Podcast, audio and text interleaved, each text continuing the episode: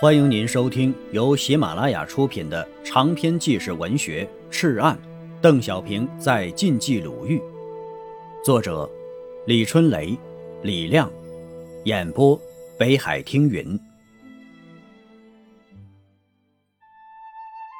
第十一节，新婚半年后，邓小平也当了一回红娘。新任幺二九师政治部主任的蔡树藩呢，是邓小平在苏联时的同学，比自己小一岁，还没有结婚。蔡曾任红一军团二十二军政委，一九三一年四月，在第三次反围剿的时候，被冷枪击中了左臂，由于没有药物，导致伤口溃烂，不得不用土办法截肢。蔡树藩死里逃生啊！却留下了终身残疾。虽然是心情乐观，总是生活不便。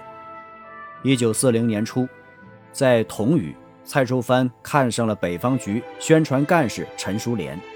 陈二十一岁，苗条、温柔、漂亮，出生在广西省一个破落地主家庭，父兄死了，为了逃婚跑到了延安，后来到了太行山。宋任穷到济南后啊，幺二九师一直缺一位政治部主任。蔡树藩到任之前，陈书莲就听说要来一位独臂将军，所以呀很关注他。虽然是独臂，但蔡树藩骑马、打枪、玩网球，样样啊比正常人精熟，而且风趣机智。细心的邓小平在一次偶然的机会，看出两个人之间的默契。就把自己的想法告诉了卓林。搞政工出身的邓小平啊，做什么事情都一丝不苟，滴水不漏。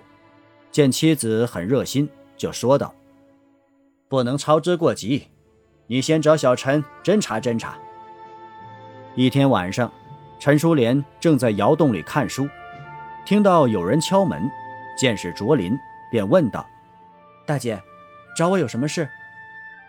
卓林的性格。正好与丈夫相反，办事儿啊风风火火。她开门见山地说道：“无事不登三宝殿，大姐是为了你的喜事而来的。”陈淑莲一头迷雾：“我的喜事儿？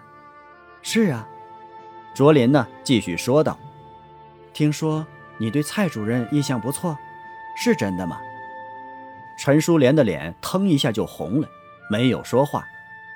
蔡主任也不小了。不能光革命不要家呀！陈淑莲怔怔的，羞怯的点了点头。卓林见陈淑莲有意，就催邓小平快找蔡树藩。邓小平却是另一种风格。这几天呢，部队正分头与卫立煌、阎锡山谈判，司令部又要准备往歙县长乐村搬家，他是忙得很累。搬完家的一天呢，他去找蔡树藩。谈了一段部队住房的工作后，突然问道：“蜀藩呢？今年多大了？”蔡突然听到一向严谨的邓小平问起自己的年龄来，不知何意，便答道：“属蛇，三十五岁了。”邓叹了一口气：“哎，早过而立之年了，也该成个家了。我一个残疾人，还想什么呢？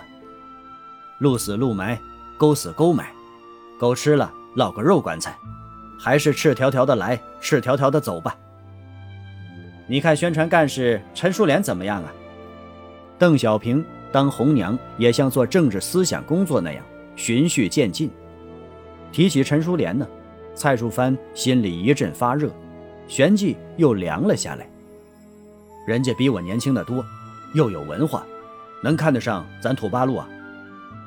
紧要关头，邓小平一点也不含糊。你别说那么多废话。政委亲自牵线，蔡树藩心里自然是求之不得。他独臂一轮，那全靠政委了。